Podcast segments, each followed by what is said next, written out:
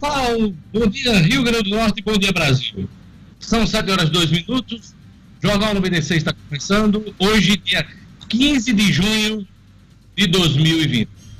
Olha, a Procuradoria-Geral da República instaurou procedimento para apurar o ataque com fogos de artifício ao Supremo Tribunal Federal.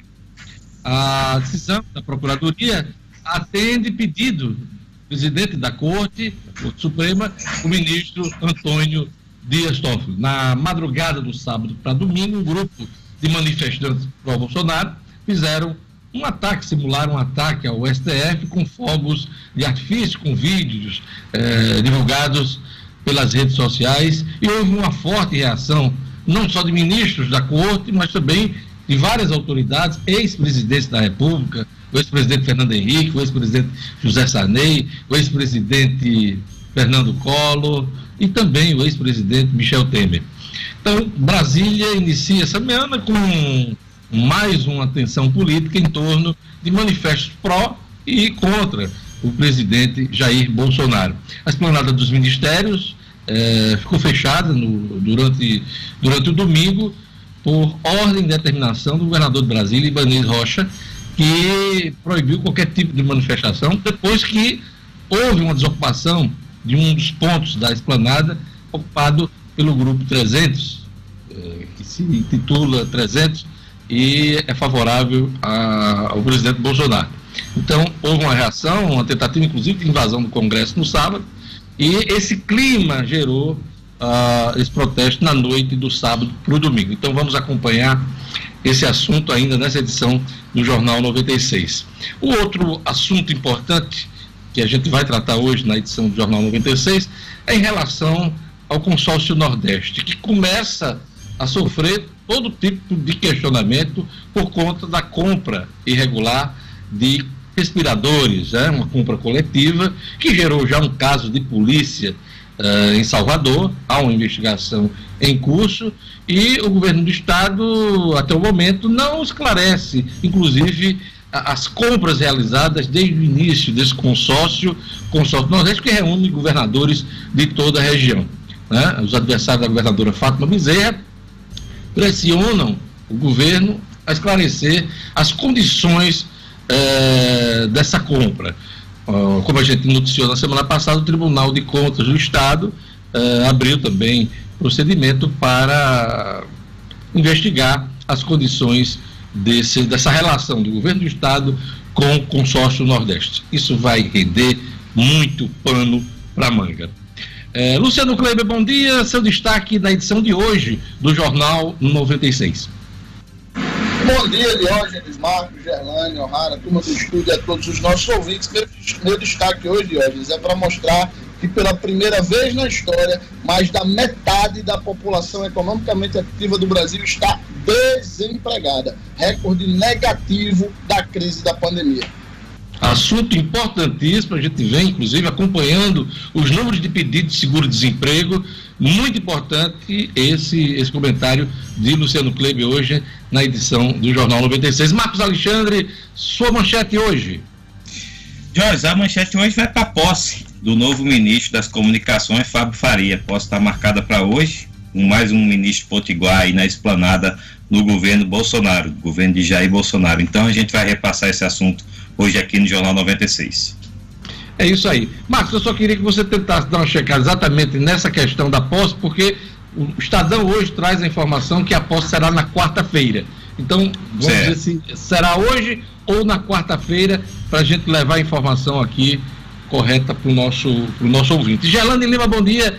Os números da Covid, daqui a pouquinho nós vamos aprofundar os detalhes desses números, mas bom dia. Bom dia, Diógenes, Marcos Alexandre, Luciano Kleber, a todos do estúdio e aos nossos ouvintes. Vamos aos números, Diógenes. Vamos começar pelo Rio Grande do Norte e com os números do boletim do último sábado, porque no domingo não é divulgado o boletim pela CESAP. Então, o Rio Grande do Norte registrou 245 novos casos confirmados da Covid-19 e mais 24 mortes causadas pela doença de sexta para sábado. Os números foram divulgados pela CESAP, com isso, o estado chega a 13.789 pacientes confirmados com o novo coronavírus e 533 mortes até sábado. No Brasil, Diógenes, são 598 novas mortes registradas em razão do novo coronavírus de sábado para domingo, de acordo com o levantamento feito pelo consórcio de veículos de imprensa junto às secretarias estaduais de saúde. Com isso, são 43.389 óbitos pela Covid-19, 867.882 casos confirmados. No mundo, são 8 milhões 13.919 casos confirmados da Covid-19, com 435.988 mortes até ontem. Diógenes. Olha, na nossa ronda policial, dois assuntos. Jovem desaparecida encontrado morto em São José de Mipibu.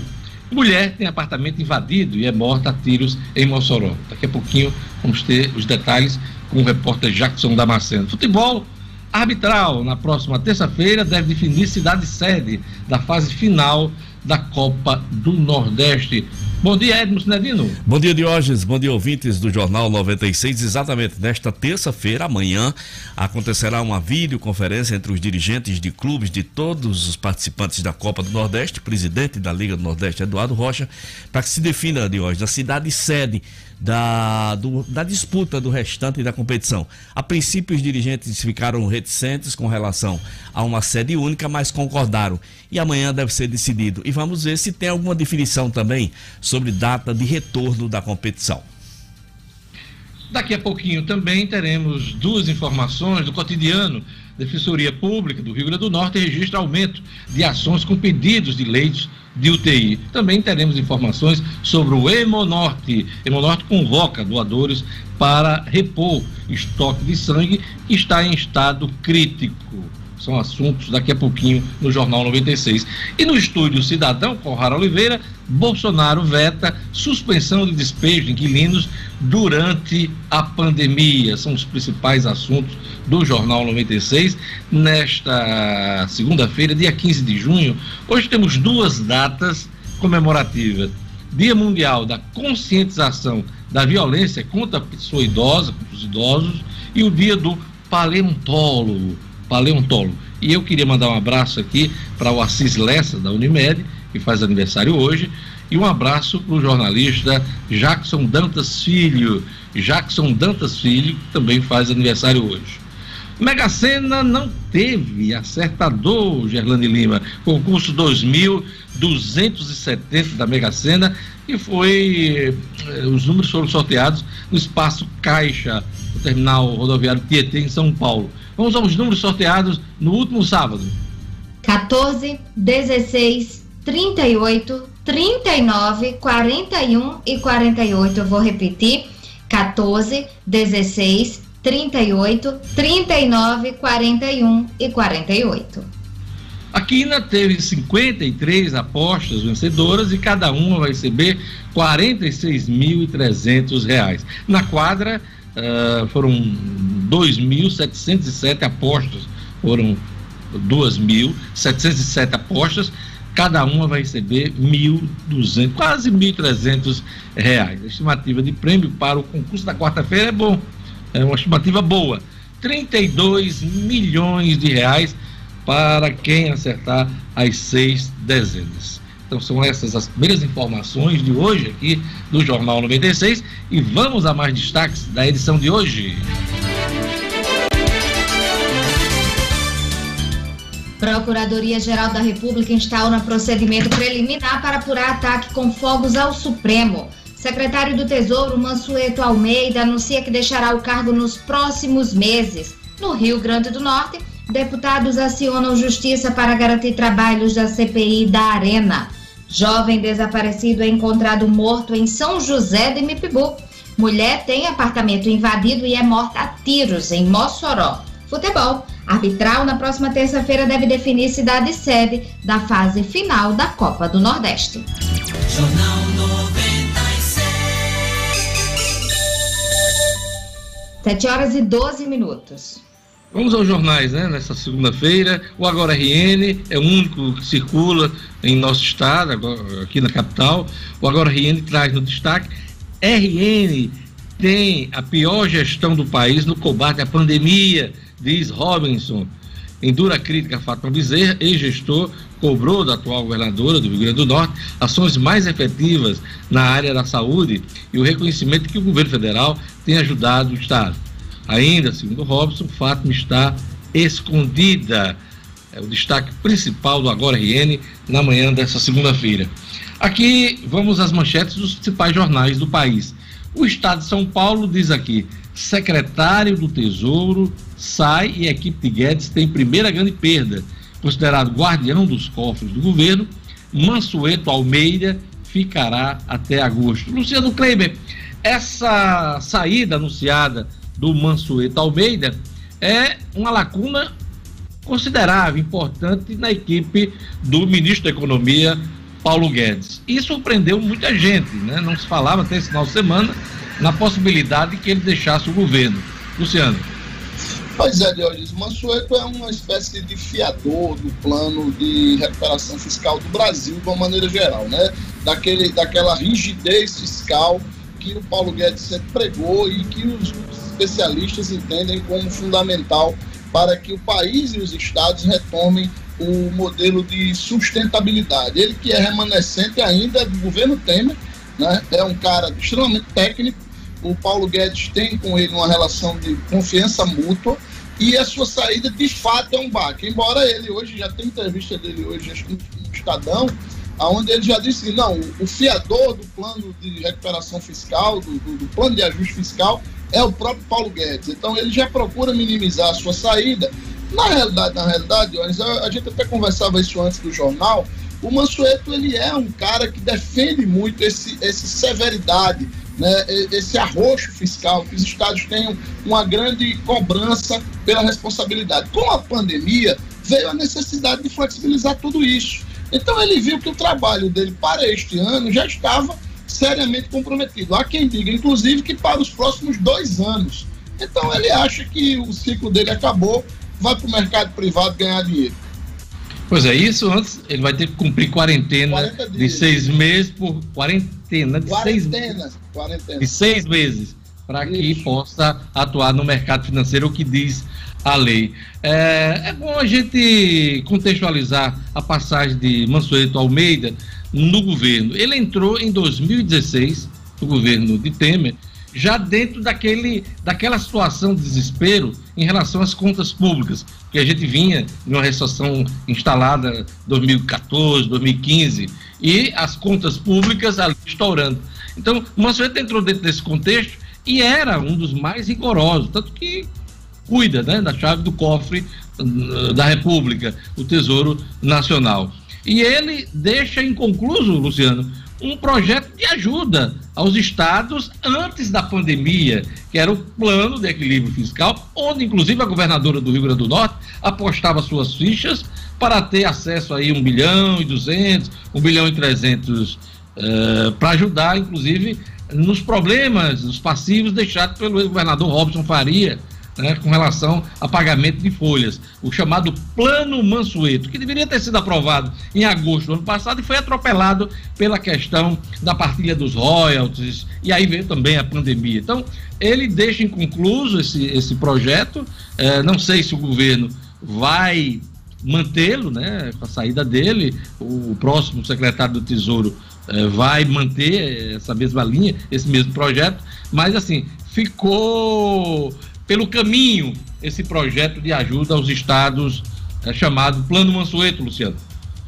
Pois é, o, o, plano tem tanta identificação com ele que leva o seu nome. É, o que já se diz de hoje nos bastidores de Brasília é que esse plano também é uma das construções de Mansueto que subiu no telhado. É, até porque os estados estão recebendo ajudas generosas, é verdade, precisa se reconhecer isso, agora durante a pandemia. E o país não tem mais espaço para é, retomar essas ajudas, por exemplo, no final deste ano ou no ano que vem. Então, junto com o Mansueto, também deve morrer de vez esse plano, Diógenes. Agora veja, veja a situação de Mansueto Almeida, né? Ele trabalhava para reduzir um déficit que girava em torno de 200 bilhões de reais por ano e com a pandemia e a necessidade de ajuda, de abertura dos cofres, essa conta vai para 800 bilhões de reais somente este ano, né? Então, quer dizer, todo o trabalho que ele vinha ali, enxugando até gelo, até um certo ponto de gelo, agora não há condição de continuar. Então ele, ele viu que não tinha condições. Não sei se a parte política também gerou essa, esse momento conturbado da política, talvez tenha pesado na decisão de Mansueto Almeida, que é um técnico sério, é tido como um dos técnicos sérios do governo. Vamos ver como é que vai ser a substituição uh, do secretário do Tesouro Nacional. Olha, para você que está nos ouvindo, esse cargo é tão importante ele dá aval, ele dá aval para qualquer empréstimo, para qualquer relação dos estados, dos estados com organismos internacionais, com bancos aqui nacionais, qualquer empréstimo, qualquer tipo de endividamento dos estados, Luciano, do Luciano Kleber. Um, um, um, cargo importantíssimo e a gente, eu sempre com essa coisa de endividamento do Rio Grande do Norte, só me lembra aquele empréstimo de 80 milhões de reais que foi tentado pelo governo do Rio Grande do Norte, desde a época de Rosalba, passou por Robson e até agora esse dinheiro não saiu. saiu. Houve a autorização da Assembleia Legislativa e o Tesouro Nacional não deu aval. Então, é importantíssimo, é estratégico para a economia do país esse cargo de secretário do Tesouro Nacional, Luciano. Pois é, importantíssimo, Diório. Não precisa dizer, além de tudo que você já disse, é, é a história de reforçar o seguinte: é quem tem a chave do cofre né, é quem tem o poder de veto.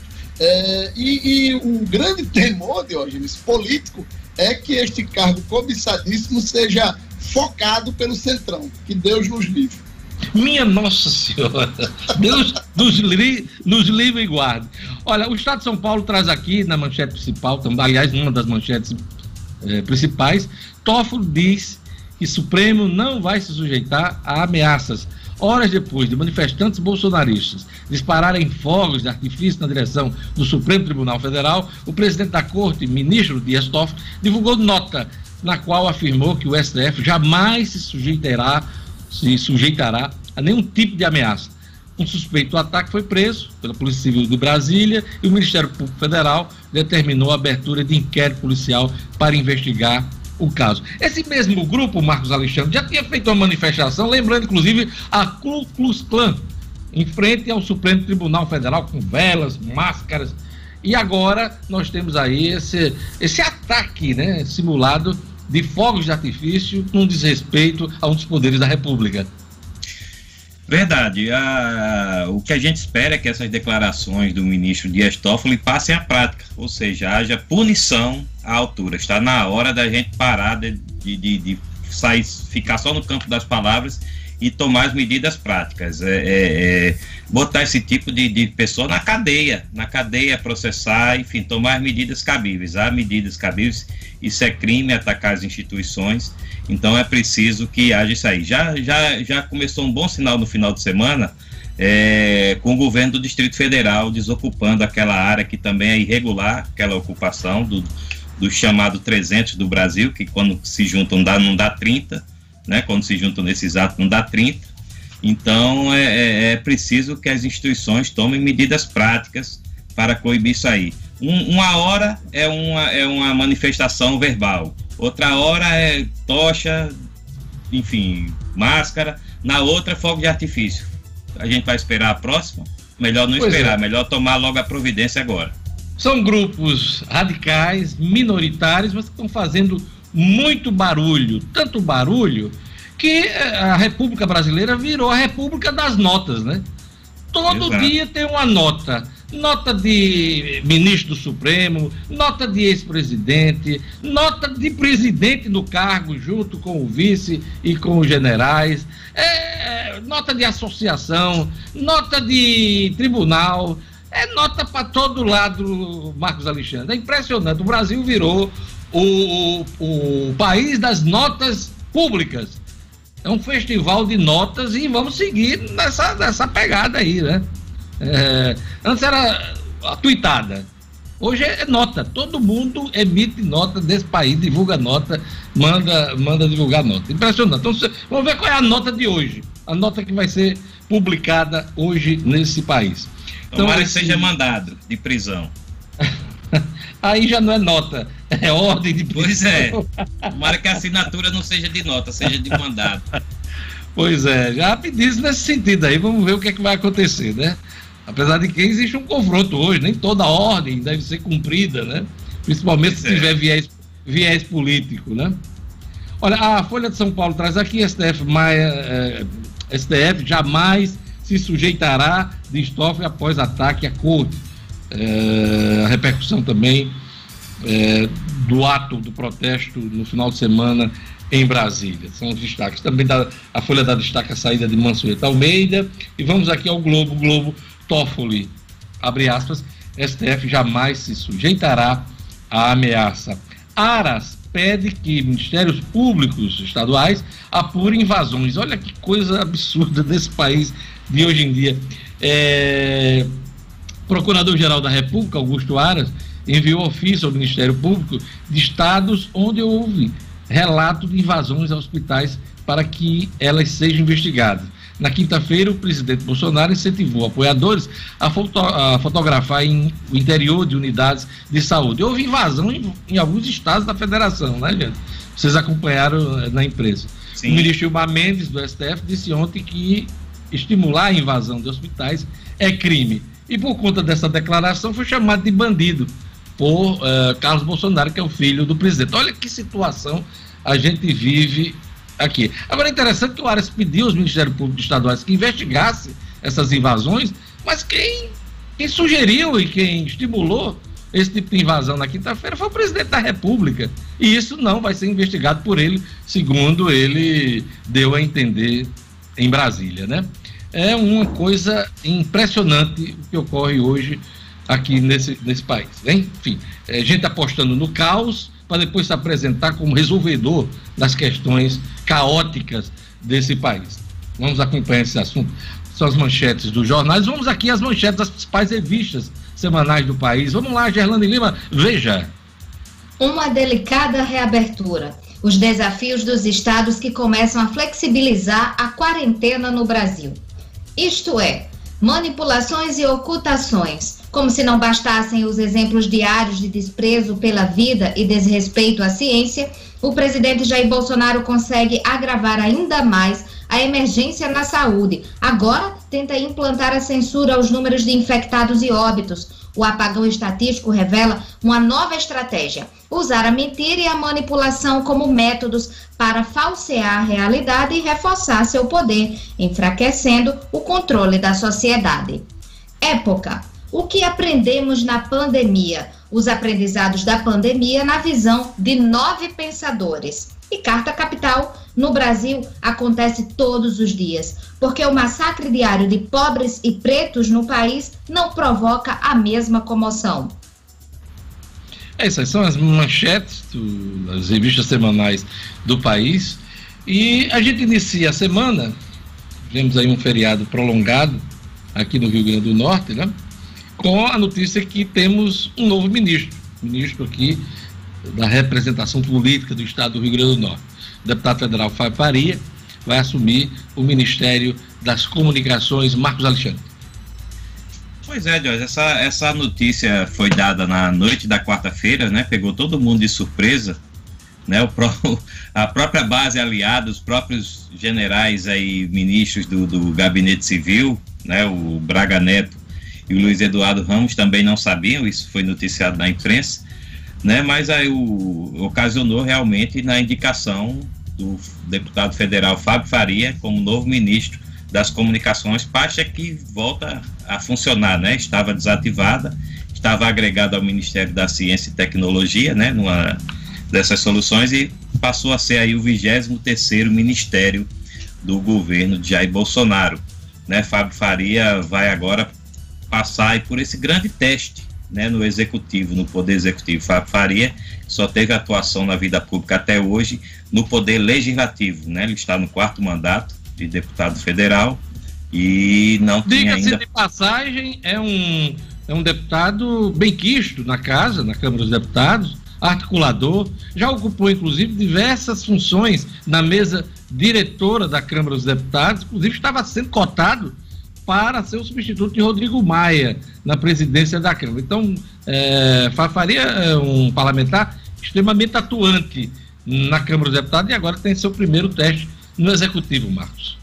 Verdade, bem lembrado. O, o, deputado, a repercussão né, da indicação do nome dele para o Ministério das Comunicações foi muito bem recebida no meio político. O próprio presidente da Câmara, Rodrigo Maia, que é amigo de Fábio Faria, fez vários elogios né, e citou exatamente essa capacidade dele de articulação. Né, o, o, que a imprensa deu também muito destaque nesses dias é que a ida de Fábio Faria para o Ministério vai ajudar o presidente, inclusive nessa interlocução com os veículos de imprensa, né, a conferir, né, assim também como a própria interlocução do governo com o Congresso. O deputado Fábio Faria, tão logo assuma, né, essa informação divergente aí da posse, se será hoje ou se será na quarta, né? Pois é, a, a, eu tá tenho falado início, o Estadão, mas a informação é da Folha. A Folha diz aqui que a posse de Fábio Faria como ministro foi marcada para quarta-feira, dia 17. A informação que está publicada hoje na coluna Painel da Folha de São Paulo. É, então deve ter havido mudança aí no final de semana, porque os jornais, e, né, grande maioria noticiou. E acho até que os acontecimentos, Marcos Alexandre, do sábado e do domingo em Brasília, também atrapalham um pouco o clima dessa posse, caso ela ocorra hoje. Então, a, a Folha está sinalizando aqui que a posse vai ser na quarta-feira. É, exato, e teve um feriado, né, Jorge, também na quinta-feira, o feriado nacional, né, de Corpus Christi.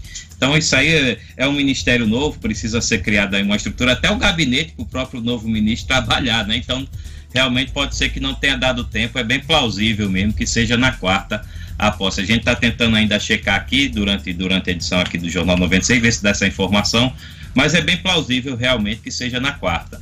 Agora, Jorge, é, o deputado deputado Fábio Faria também vai ter um desafios aí, né, para cuidar, né, como, como gestor da pasta, da nova pasta, né, recém-recriada pasta das comunicações, né, o leilão do, do, do, sistema 5G é um deles, né, é uma coisa que vem causando aí tremores, inclusive com a China, com quem o governo Jair Bolsonaro é, tem um relacionamento entre tapas e beijos, né, com a China. Já há um alinhamento, viu, de governo sinalizado pelo ministro Ernesto Araújo, ministro das Relações Exteriores, alinhamento com os Estados Unidos, uh, Estados Unidos nessa questão do 5G, viu?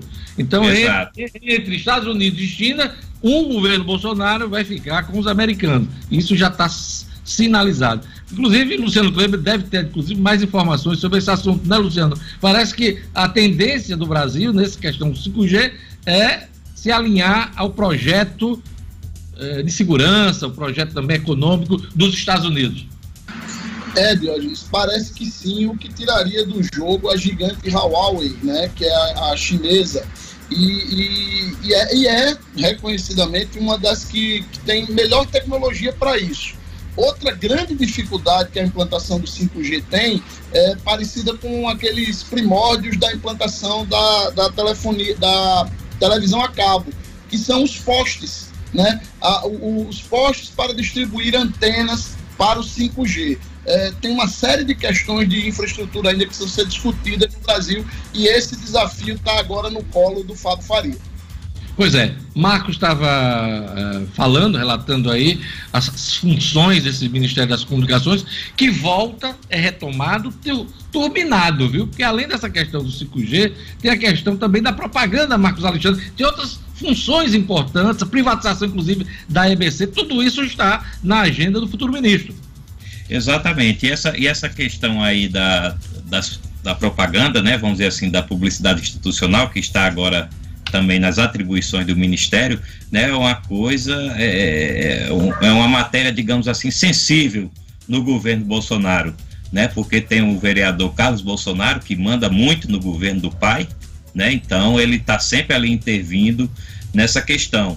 Né, inclusive a, a, também a notícia de que a, a indicação de Fábio Faria, né, acho, acho até que não poderia ser diferente, teve a aprovação do Carlos Bolsonaro né, que é realmente é atuante aí na política, é, da política de divulgação saber, do pai. Resta saber se Fábio Faria vai se submeter a ordens do filho do presidente. Né? Então é preciso saber se ele vai é, ou vai submeter ou vai entrar em choque com o Carlos Bolsonaro. Né? Ninguém ou vai se alinhar, né, Jorge?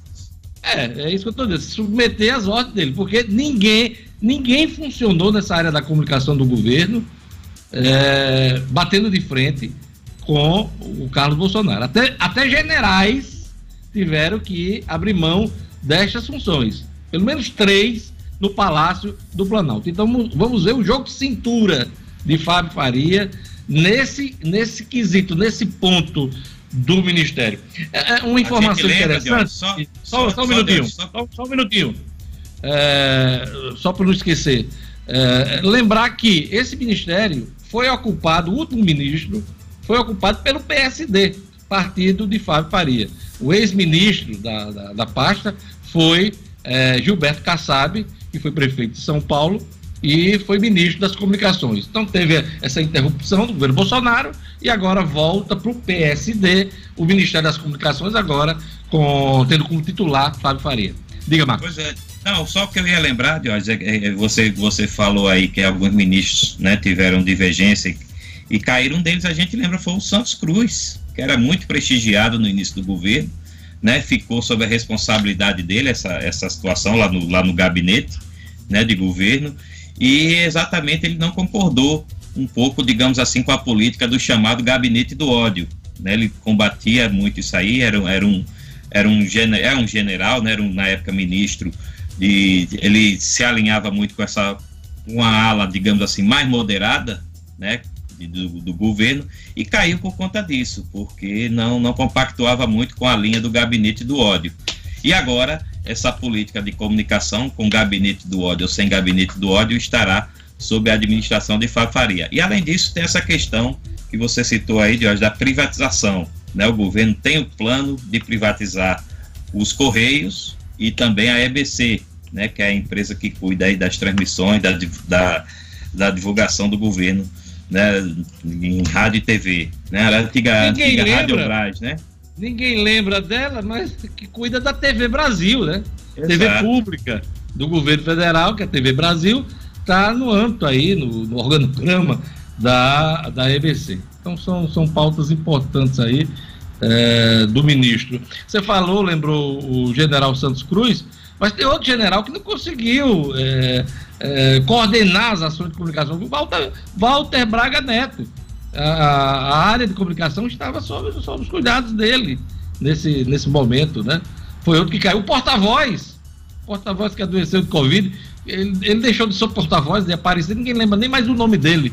Como é o nome do general que era o porta-voz aí? Me ajuda. Eu me lembro do sobrenome, Rego, né? não sei o que, Rego, alguma coisa, não lembro, realmente não lembro o nome dele. Você se lembra do Rego, mas qual é o nome do general?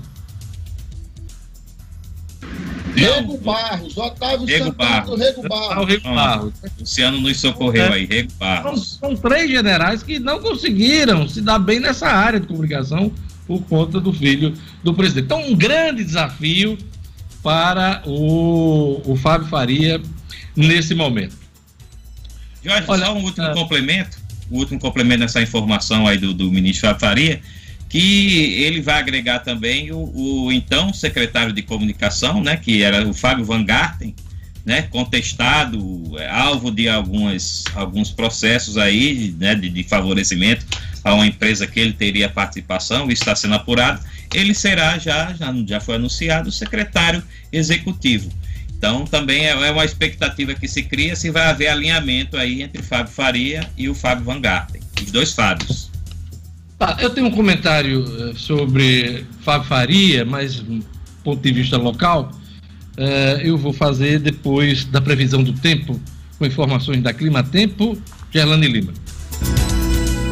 Previsão do tempo.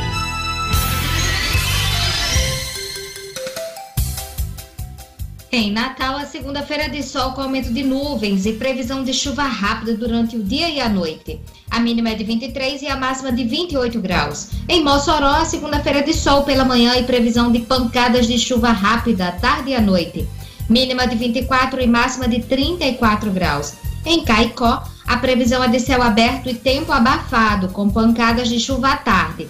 A mínima na madrugada foi de 23 e a máxima fica nos 32 graus. E em Martins, a segunda-feira de sol entre nuvens, com previsão de pancadas de chuva no período da tarde.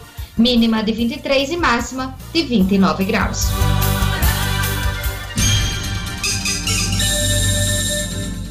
Sete horas e 37 minutos. Olha, análise da notícia. A oposição contra o governo Fátima Bezerra agora tem um rosto definido, uma cara. Trata-se do agora ministro das Comunicações, Fábio Faria. Desde o início da gestão petista, aqui no Rio Grande do Norte, Fábio Faria, filho do ex-governador Robinson, vem chamando Fátima de, de, tudo, né? Vem chamando Fátima para, para briga, chamando-a de covarde, hipócrita, mentirosa e majestura. Não tem Carlos Eduardo, Agripino Maia, Garibaldi Filho, Álvaro Dias, Rogério Marinho, ou Robson Faria, que encarne melhor o papel de opositor do governo petista aqui no Estado.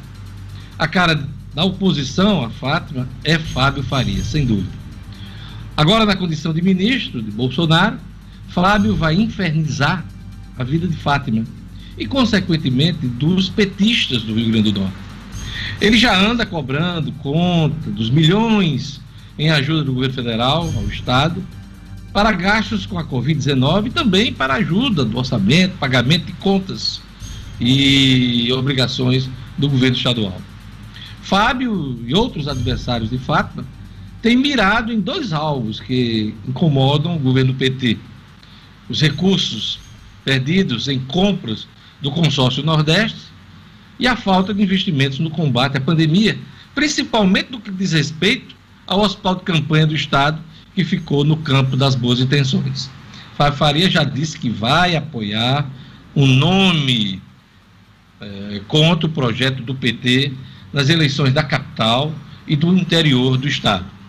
Do ponto de vista eleitoral, eu não acredito que Fábio Faria esteja de olho na sucessão da governadora Fátima Bezerra, por exemplo.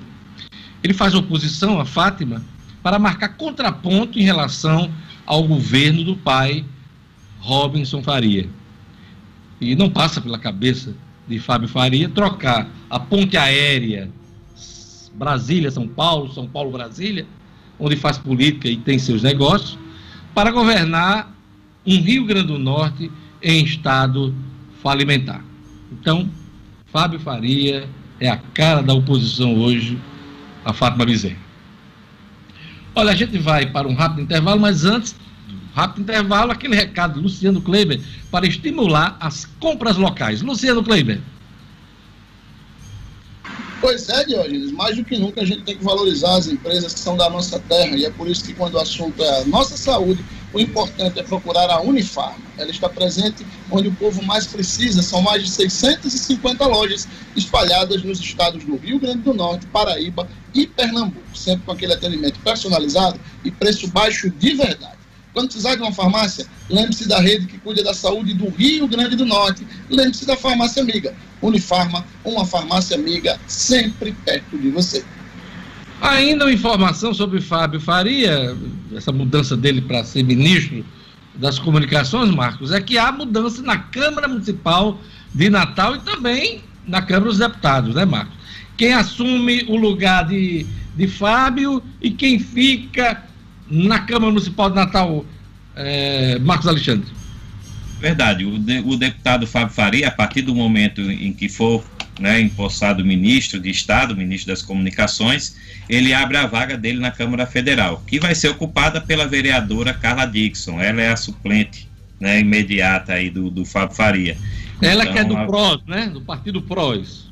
Do PROS, exatamente, Jorge. Ela é esposa do deputado estadual Albert Dixon, né? Está no primeiro mandato como vereadora, né? E, e concorreu a, a, ao mandato na Câmara Federal em 2018, ficando aí nessa suplência.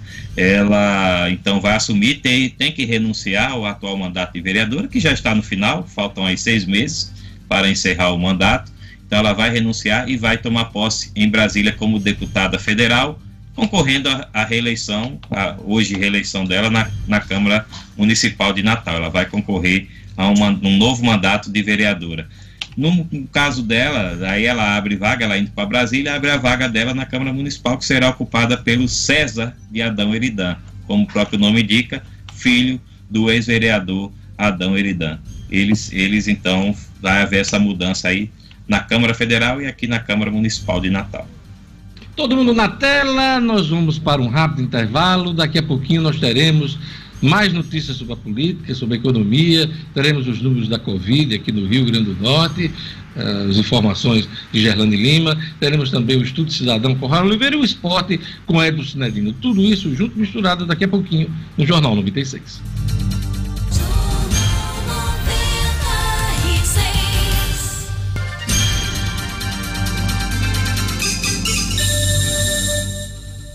Estamos de volta, ótima semana a todos, 7 horas e 43 minutos. Olha, já temos a informação confirmada do dia da posse do novo ministro das Comunicações, Fábio Faria. Marcos Alexandre. É, Jorge, a posse do Fábio Faria no Ministério das Comunicações está confirmada, que será quarta-feira, 11 da manhã, no Palácio do Planalto. O presidente Jair Bolsonaro vai dar posse ao novo ministro Potiguar, né, vai se somar à equipe que já é integrada também por outro ministro, o Rogério Marinho, do Desenvolvimento Regional.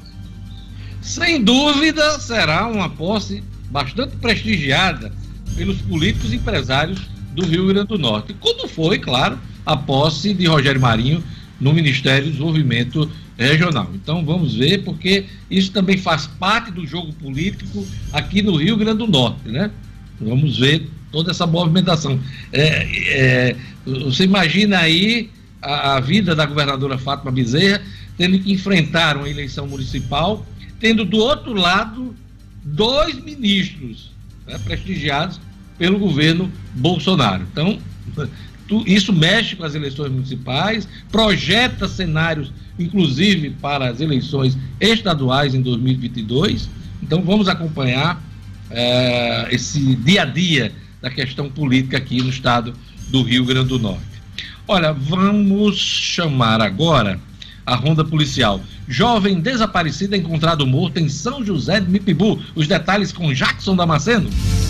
Polícia com Jackson Damasceno, o da massa. Oferecimento Ótica Ideal. Compre seus óculos escuros ou de grau das melhores marcas em até 10 vezes no cartão. Temos convênios com empresas e associações. Facilitamos seu exame oftalmológico. Ótica Ideal. Nosso ideal é fazer você feliz. Edifício Barão do Rio Branco 5. Telefone 3201 6797. Sigam também nossas redes sociais. Olá, bom dia aos nossos colegas que fazem o Jornal 96 e ao nosso querido público que nos acompanha diariamente. Triste fim para a história do menino Gabriel, que se perdurava desde o dia 5 deste mês, quando ele saiu de casa nos Guarapes para visitar a namorada em Parnamirim.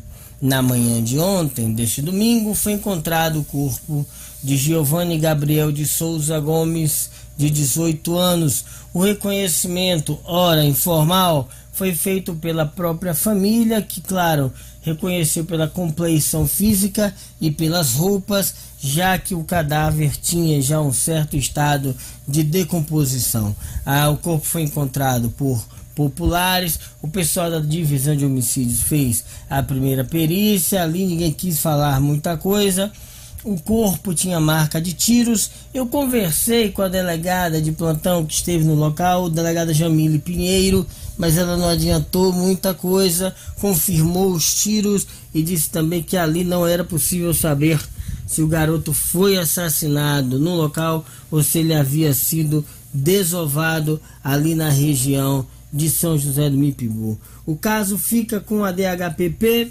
é, é Dr. Cláudio Henrique no comando das investigações e uma família desesperada porque a informação é que o moleque não tinha envolvimento com ilícitos. Vamos aguardar o fim do mistério da morte do garoto Gabriel. Mulher tem apartamento invadido e é morta a tiros em Mossoró.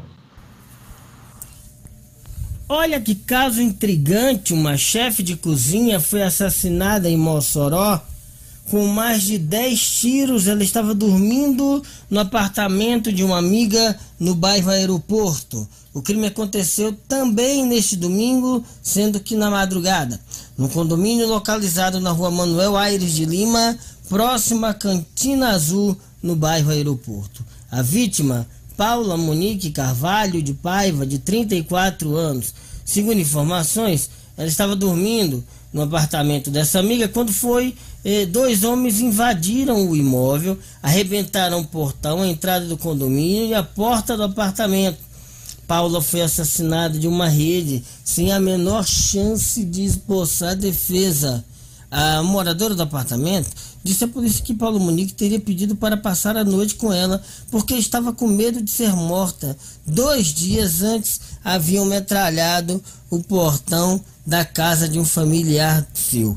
O, a divisão de homicídios vai investigar o caso agora e uh, vamos saber o que teria acontecido. O delegado recebeu informações que ela teve envolvimento com traficante no, no, de drogas no bairro no papel de aviãozinho, quer dizer, está servindo ao tráfico e essa pode ser uma das linhas da investigação. São essas as notícias do fim de semana. Teve aquela história também na Santa Rita lá, mais de 50 pessoas presas no, no, no, no, no baile, no, paredão da plantão, no paredão da plantão, novo sucesso do funk Natal. O, uh, uh, paredão da plantão.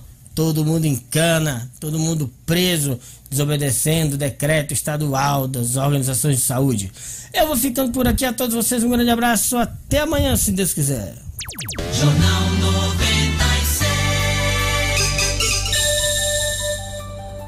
7 horas e 49 minutos. Agora o assunto é economia em recorde negativo pela primeira vez na história.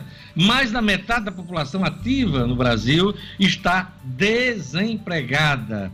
É a grande mazela desse momento de pandemia aqui no Brasil. Vamos lá, Luciano Kleiber. Pois é, Diógenes, a gente vem abordando aqui já desde a semana passada várias informações ligadas à questão do desemprego.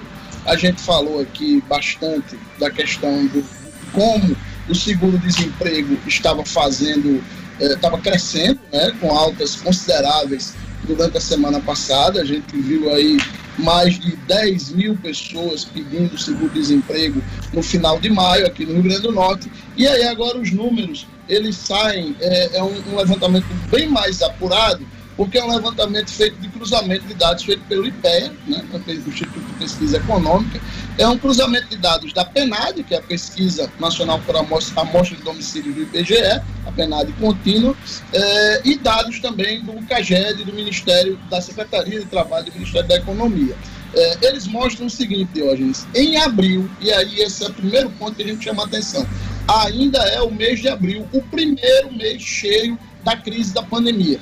48,5% apenas da nossa população economicamente ativa estava trabalhando, ou seja, 51,5% de quem tem de quem tem 14 anos ou mais está em idade produtiva no Brasil está desempregado.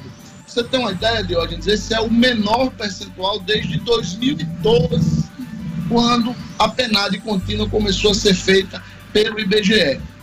E a última, o último referencial negativo que a gente tem, que é aquela crise grande lá dos anos de 2014, 15 e 16, nos meses de abril, o percentual de ocupação da população economicamente ativa variou de 56% a 55%. Ou seja, sempre mais da metade das pessoas estavam trabalhando. Este é mais um recorde negativo dessa crise da, da Covid-19, que com certeza vai ter impactos por muito tempo na economia do Brasil, Diogenes. Olha, deputados acionam justiça para garantir trabalhos da CPI da Arena das Dunas. A gente noticiou na semana passada que os trabalhos da comissão eh, iriam ser suspensos e chegamos também a tratar disso, dessa reação de alguns parlamentares inclusive um deles, Sandro Pimentel, entrar na justiça para garantir o funcionamento, né, Marcos Alexandre? É, esse pedido foi encaminhado à justiça, Marcos? Foi encaminhado, foi protocolado ontem, inclusive, Diógenes. É, os deputados entraram, quatro deputados dos cinco da CPI, né? Apenas o deputado Tomba Farias, que é o vice-presidente, não endossou essa ação, né? Então os outros quatro membros da CPI é, assinaram esse, essa petição, além também de, de, mais outros dois deputados, o Francisco Chico do PT, Francisco do PT, e Eudiane Macedo, também fazem parte dessa ação. São seis deputados, quatro membros da CPI, mais Eudiane Macedo e mais Chico do PT. Então eles ingressaram com essa ação, que é um pedido de, de reconhecimento aí à justiça, né, para que a CPI continue trabalhando internamente, hoje, analisando documentos, fazendo perícias, sem fazer depoimentos, sem fazer sessões nem virtuais, né, apenas com análise de documentos, porque, a, a, segundo essa ação, há o entendimento de que o regimento interno, especificamente o artigo 217, que foi apresentado pelo deputado Getúlio Rego para defender aí a suspensão da CPI, esse, esse regimento apenas é, prevê a suspensão de prazos, né? A CPI tem 60 dias de prazo, podendo ser prorrogada por mais 30, então estaria suspenso os prazos, mas não impediria esse trabalho, digamos assim, mais interno, né, de análise de documentação. Então, esse processo está agora distribuído para a quinta vara de Fazenda Pública, né, que tem o titular o juiz Luiz Alberto Dantas Filho, e vai ser analisado. A CPI que saiu da Assembleia, atravessou ali a Praça 7 de Setembro e agora está com o Judiciário hoje, chegou aos tribunais. É isso aí. Olha, aquele recado do Viveiro Marina, Viveiro Marina com promoção nunca vista. Todas as plantas com até 50% de desconto, vários planos de venda que vão até 10 pagamentos no cartão de crédito, sem juros, hein? É, o Viveiro Marina vende barato porque produz. Quer um exemplo? Grama esmeralda a partir de R$ reais o metro quadrado. A loja do Viveiro está aberta com as devidas seguranças na esquina da São José, Rua São José, com a Avenida Miguel Castro. Não compre plantas sem antes fazer o orçamento no Viveiro Marina, todas as plantas pela metade do preço, hein? Ver Marina, a grife do paisagismo. Vamos agora o esporte, vamos chamar o Edmo Sinedino. Arbitral, na próxima terça-feira, deve definir cidade e sede da fase final da Copa do Nordeste. Esportes com Edmo Cinedino. É isso, Diógenes. Nesta terça-feira, né, uma videoconferência é, comandada pelo presidente da Liga do Nordeste, o Potiguar Eduardo Rocha, é, vai definir qual a cidade sede é, que vai a, acumular é, todos os jogos todos os 15 jogos restantes, o complemento da fase de classificação, faltava uma rodada, e os jogos das quartas de finais, finais e semifinais. Muito provavelmente a cidade escolhida deve ser Salvador, capital baiana.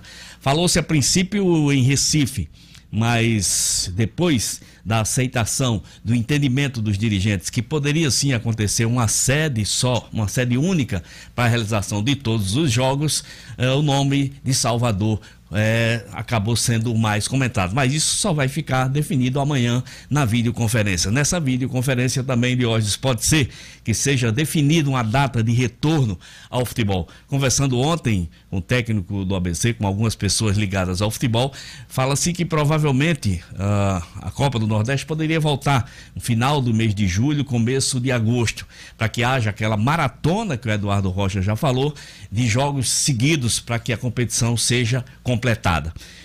Dentro de campo, falando, apenas o ABC de Natal tem alguma chance de seguir na competição. Faltando uma rodada, o ABC tem chance de classificação para a segunda fase. Ele enfrenta o CSA de Alagoas dentro de casa e vencendo tem que torcer somente para que haja um tropeçozinho do esporte ou do Botafogo da Paraíba. Ele pode, e se vencendo também, ele pode se classificar, mesmo que não haja o tropeço, por exemplo, do, do esporte de Recife, que é o quinto colocado. O ABC está no seu grupo na quarta posição. Vamos aguardar. Jesus rebate críticas sobre volta aos treinos, né? O Flamengo na volta aos treinos e diz já ter feito testes 16 vezes. É o que diz o técnico do Flamengo, Jorge Jesus. Exato, é exato de onde o Jorge Jesus falou, que foi testado 16 vezes. Ele fala que o Flamengo hoje poderia servir de exemplo para grandes empresas do Brasil para que, é, que volte a funcionar, mas dentro de como está funcionando o Flamengo. E falou mais, dizendo que o Flamengo, o centro de treinamento do Flamengo hoje, é o porto seguro dos seus jogadores e dos seus funcionários. E foi dessa forma que Jesus se defendeu dos ataques por ter voltado aos treinos sem o consentimento da Prefeitura do Estado do Rio de Janeiro. No aspecto segurança, ele está coberto de razão. Mas aí aquela mesma pergunta que Casa Grande já fez, que eu já fiz várias vezes. Quais são os clubes do Brasil que têm a condição que o Flamengo tem hoje de oferecer essa segurança, esse porto seguro? Esse, essa eu acho que é a grande questão não só segurança, mas títulos para a sua torcida feliz, né? Luciano Kleber, Marcos Alexandre, eles abrem um sorriso. Gostou desse é comentário? Outro patamar, é outro patamar. e para encerrar, uma notícia de briga lá fora, lá fora, internacional. Leonardo vira desafeto de Neymar e outros jogadores do Paris Saint-Germain.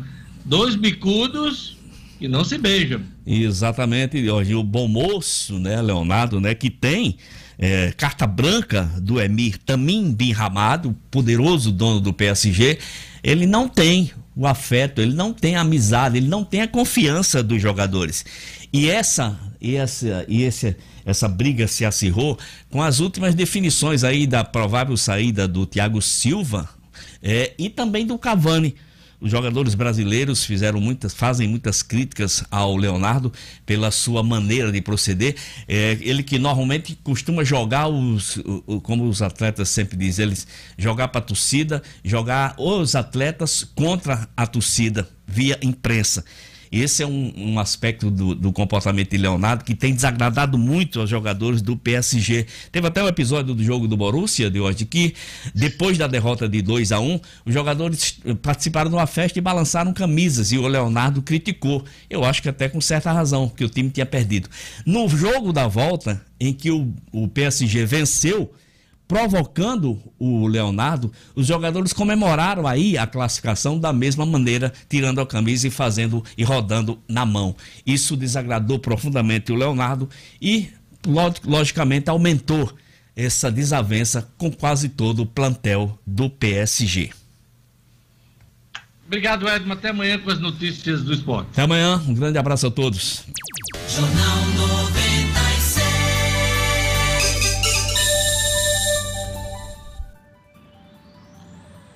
São sete horas, aliás, oito horas em Natal. Olha, eu tenho um comentário a fazer. Atenção, Jorge Fernandes, sem trilha, por favor, para não atrapalhar uh, o entendimento do, do comentário. Olha, o governo do Rio Grande do Norte precisa urgentemente prestar esclarecimentos sobre as ações e investimentos do consórcio Nordeste. A exemplo das demais regiões do país, Norte, Centro-Oeste, Sudeste e Sul, o consórcio Nordeste reuniu os governadores de cada estado para viabilizar uma agenda comum em diversas áreas da administração pública e compras coletivas de insumos, principalmente nas áreas de saúde e educação. O desvio de quase 50 milhões de reais, denunciado pelo próprio consórcio Nordeste, em compra de respiradores para estabilizar pacientes da Covid-19, há, um, uma investigação sobre o, o caso no âmbito da Polícia Civil da Bahia, coloca em xeque a credibilidade do próprio consórcio e de seus participantes. O governo do Rio Grande do Norte perdeu quase 5 milhões de reais nessa compra e vai ter que prestar contas do dinheiro aplicado. Isso é um prato cheio para os adversários de cada governador. E aqui no Rio Grande do Norte não seria diferente. Quem faz oposição a Fátima já está no cangote dela cobrando o dinheiro do consórcio. É só dar uma olhada nas redes sociais e acompanhar as discussões. E com certeza isso vai parar na propaganda eleitoral da campanha municipal, sem dúvida, principalmente na eleição de Natal. Desde a semana passada, o portal numinuto.com tem tentado informações e dados sobre as compras do Rio Grande do Norte via consórcio Nordeste. Todas as compras. A reportagem esbarra em todo tipo de dificuldade. Jogo de empurra, e ninguém presta as informações precisas e corretas. Agindo desta forma, negando ou escondendo as informações, o governo do Rio Grande do Norte só alimenta suspeitas em torno do consórcio Nordeste, que tem, sim, um objetivo de mérito. Se não esclarecer ou informar os dados corretos, o consórcio Nordeste vai naufragar. Hoje em dia, o consórcio Nordeste já é caso de polícia. Gerlane Lima, os números da Covid no Rio Grande do Norte, no Brasil e no mundo. Vamos lá. Diógenes, vamos atualizar os números aqui no Rio Grande do Norte. Os números são os mesmos do boletim de sábado, o último divulgado pela CESAP. E o Rio Grande do Norte registrou 245 novos casos da Covid e mais 24 mortes causadas pela doença. Então, o estado chega a 13.789 pacientes confirmados com o novo coronavírus e 533 mortes. Entre os destaques aqui para o estado, Diógenes, é que o Rio Grande do Norte atingiu a marca de 41,9% no índice de isolamento social para conter a propagação da Covid-19 na sexta-feira, durante o feriado antecipado dos mártires de Cunhaú e Uruaçu. Apesar desse baixo índice do percentual, que o ideal é de 60%, pretendido pelo governo estadual, a taxa está entre as três maiores do país, atrás apenas de Rondônia e do Acre. Na quinta-feira, no feriado de Corpus Christi, a taxa registrada foi ainda maior, foi 49,2%. Então, os dois últimos índices calculados no RN são os melhores entre os estados do Nordeste. Outro destaque para o Rio Grande do Norte é que dos 167 municípios aqui do estado, apenas sete não têm casos confirmados de coronavírus e todos ficam no oeste potiguar. Vamos aos números no Brasil, Diógenes. No Brasil, são 43.389 mortes, 867.882 casos confirmados. E no mundo, 8 milhões 17.241 casos confirmados, com 436.124 mortes. Diógenes. A retomada do comércio e de outras atividades traz uma série de dúvidas para quem empreende. Sua empresa está pronta para reabrir? Seus clientes se sentirão seguros para voltar? Para essas e outras questões, o Sebrae apresenta a consultoria em bioprevenção. Um diagnóstico completo de sua empresa com identificação de pontos de risco, plano de ação e procedimentos de segurança. Reinicie os negócios com esse importante diferencial competitivo a consultoria em bioprevenção. Inscreva-se hoje mesmo no site rn.sebrae.com.br ou pelo telefone 0800 570 0800. Vou repetir: 0800 570 0800. Ou no Sebrae pertinho de você. Apoio o governo do Rio Grande do Norte, RN Mais Saudável. Sebrae, a força do empreendedor brasileiro. Luciano Kleiber, vamos aqui para mais um ponto da pauta de economia nesta segunda-feira. Você é, destaca hoje que o segmento 100% parado, autoescolas pedem socorro no Rio Grande do Norte. Que situação, hein?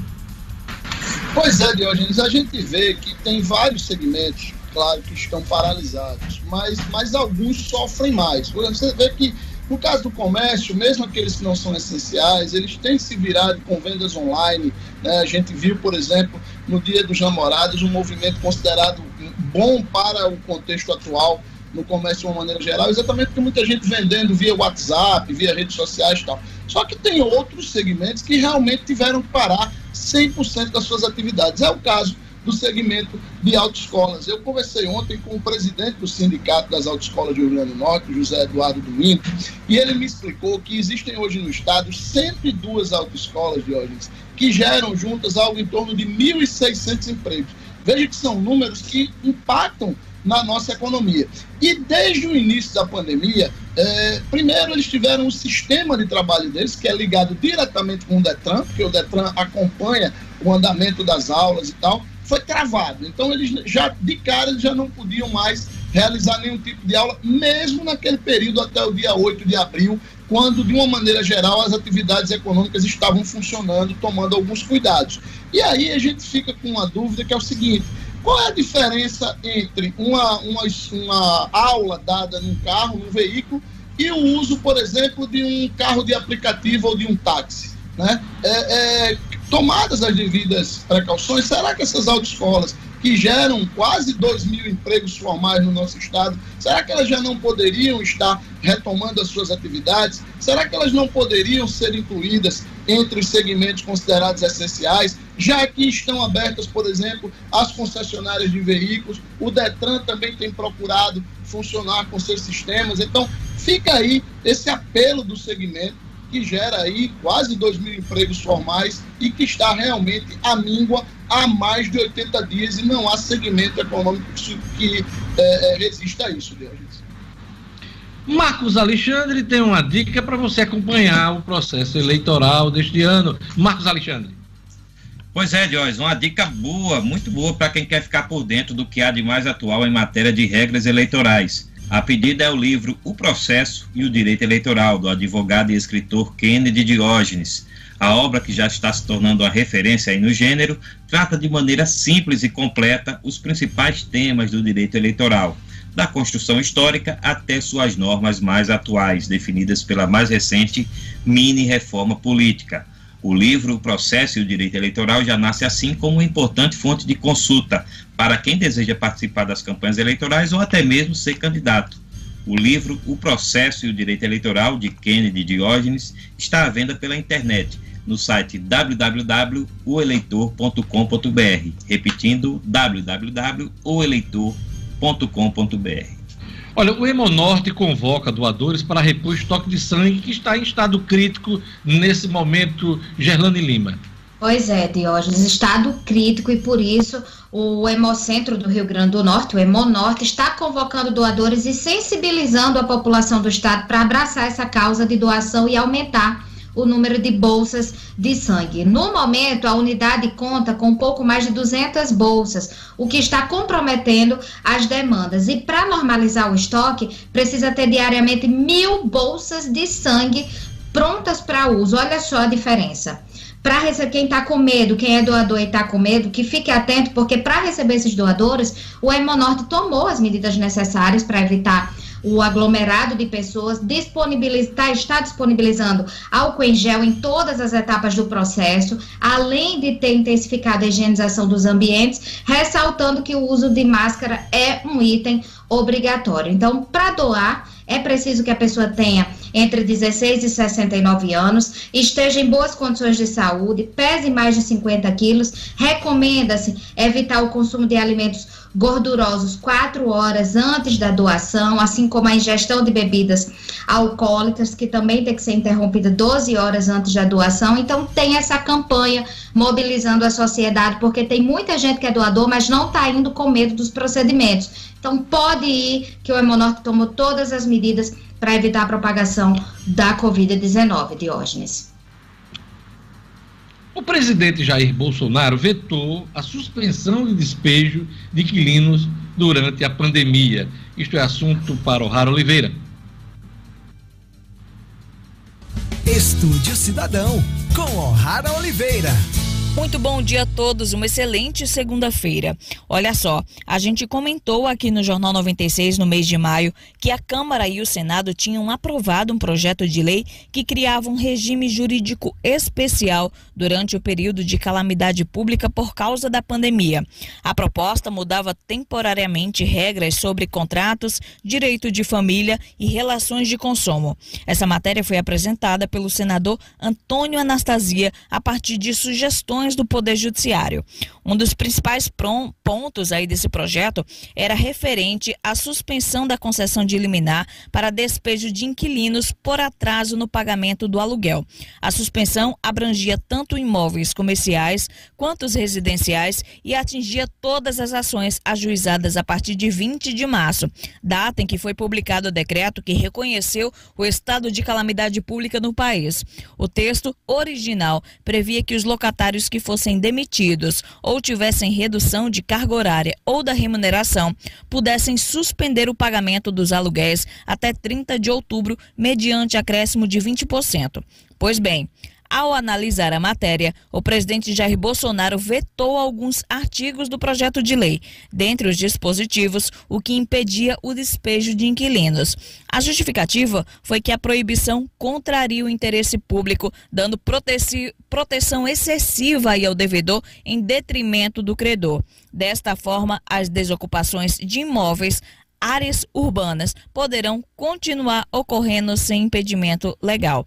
Bolsonaro também vetou o trecho que permitia que os síndicos restringissem o acesso a áreas comuns de condomínios para evitar a contaminação pela Covid-19, além de permitir que festividades e reuniões fossem proibidas durante a pandemia. Após a publicação do veto no Diário Oficial da União, a Presidência da República encaminha mensagem ao Congresso, que tem um prazo de 48 horas para apresentar seus argumentos aos artigos vetados. A partir daí, senadores e deputados têm um prazo de 30 dias corridos para deliberar sobre os vetos em sessão conjunta.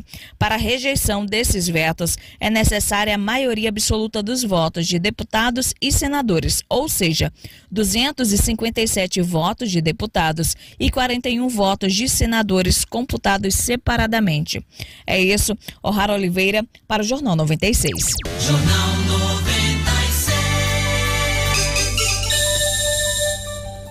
8 horas e 13 minutos. Luciano, olha que números preocupantes. O Banco Mundial fez um levantamento que, sem ajuda emergencial, cerca de 7 milhões de brasileiros caíram na pobreza extrema. É a turma que não teve acesso à, à grana, à ajuda do governo é, federal. E com, com o fim do auxílio, né? Está previsto aí para os próximos dois, três meses você tem aí a possibilidade de quase 50 milhões de brasileiros é, ficarem na pobreza. Com números preocupantes. Muito, Diógenes. A gente sempre diz aqui que esse, esse auxílio de 600 reais, ele foi realmente um grande divisor de águas e, e aliviou muito a vida não só do comércio, mas de muita gente. Né? É, esses números de 7 milhões de reais de, de brasileiros teriam caído nessa faixa da pobreza extrema caso não houvesse esse, esse recurso, o pagamento desse recurso, ele, ele chama muita atenção, porque é sempre bom lembrar que essa faixa extrema de pobreza, de hoje, ela representa a renda, uma renda é, per capita de 2 dólares e 50 de hoje. Quer dizer, é, é realmente um, aliás, 5 dólares e 50 por dia né? Quer dizer, dá, dá o equivalente a 25 reais por dia para a pessoa viver. Então, quem está abaixo disso realmente está numa situação extremamente delicada. Olha, a Defensoria Pública do Estado do Rio Grande do Norte registrou aumento de ações com pedidos de leitos de UTI. É o grande drama das pessoas. Tem fila que tem mais de 100 pessoas à espera de um leito de UTI. Não é só para Covid-19, não. É para outros tipos de doença, Gerlane Lima. É, Diógenes, desde março, quando os casos da doença iniciaram no estado, 18 ações exclusivamente para leitos de Covid foram abertas. E aí esses números têm crescido durante os meses, ao passo em que as unidades vão ficando superlotadas. Em abril, houve apenas um pedido da ação para de, de ação para leito de UTI. Em maio, esse número já aumentou para 10. Em junho, até o dia 14, a Defensoria já tinha registrado outros sete pedidos. Então, os números estão só aumentando. Esse tipo de ação não é uma novidade, como você mesmo já falou, na Defensoria Pública, mas que com o atual momento e lotação das unidades, isso tem se agravado porque essa quantidade de pedidos de leito de UTI já existiam antes da pandemia, mas agora, devido ao colapso, tem se intensificado nos plantões, Diógenes. Até o sábado, a plataforma regular do RN, que monitora a fila para a regulação de pacientes no estado, apontava que 70 pacientes aguardavam por leitos de UTI e 14 deles estão na fila de prioridade 1, ou seja, com urgência, e outros 56 em prioridade 2, Diógenes. O desespero é grande por um leito de UTI, porque até nas, nas unidades de saúde privadas têm dificuldade de se encontrar um leito de internação, seja de semi-UTI, seja de UTI. Então, a dificuldade está grande. O contato com a Defensoria Pública do Estado pode ser feito pelo site, que é o www.defensoria.rn.def.br. Todo mundo na tela para a gente encerrar o Jornal 96 com duas informações. Primeiro, a aposta da semana. Luciano Cleide, sua aposta da semana. Minha aposta da semana de hoje eles vai para o fortalecimento absurdo, que você já comentou, é, do, do, deputado Fábio Faria ao assumir um ministério com um orçamento de 2,3 bilhões. Ele vira, com certeza, um dos políticos mais influentes do nosso Rio Grande do Norte, de repente. E isso terá impactos aí, com certeza, na, nas próximas eleições. Marcos Alexandre, sua aposta para a semana? Minha aposta para a semana, Jorge, é que a gente não vê perspectiva aí de abertura de economia, não, aqui no, no Rio Grande do Norte. Amanhã termina a vigência do atual decreto do governo, né? Precisa ser renovado de amanhã para quarta. Aquela, a, o governo abriu aquela possibilidade de flexibilizar mais as medidas de restrição para a economia, mas com duas condições: de que houvesse pelo menos 30% aí de disponibilidade de leitos e uma desaceleração da doença. A gente não está vendo nem uma coisa nem outra. Então, a gente tem a expectativa de que a economia vai continuar com medidas restritivas aqui no estado. Minha aposta da semana é bem rápida, como deve ser. É, é, a continuidade do julgamento da fake news no Supremo Tribunal Federal. Já tem o relator Edson Fachin dando o parecer em favor da continuidade. Eu acredito que os demais ministros devem seguir, ainda mais com esse clima todo em Brasília de ataque ao Supremo Tribunal Federal. Então, é, das fake news deve permanecer. Gerlane Lima, sua aposta. Minha aposta também vai em torno da flexibilização das atividades comerciais, Diógenes. Eu aposto também que não terá essa flexibilização, porque apesar do aumento do número de isolamento social no último final de semana, ainda não é o ideal. Vamos lá, os destaques agora de cada um. Luciano Kleber, seu destaque na edição de hoje. Pela primeira vez na história, mais de 50% da nossa população economicamente ativa está desempregada, Diógenes.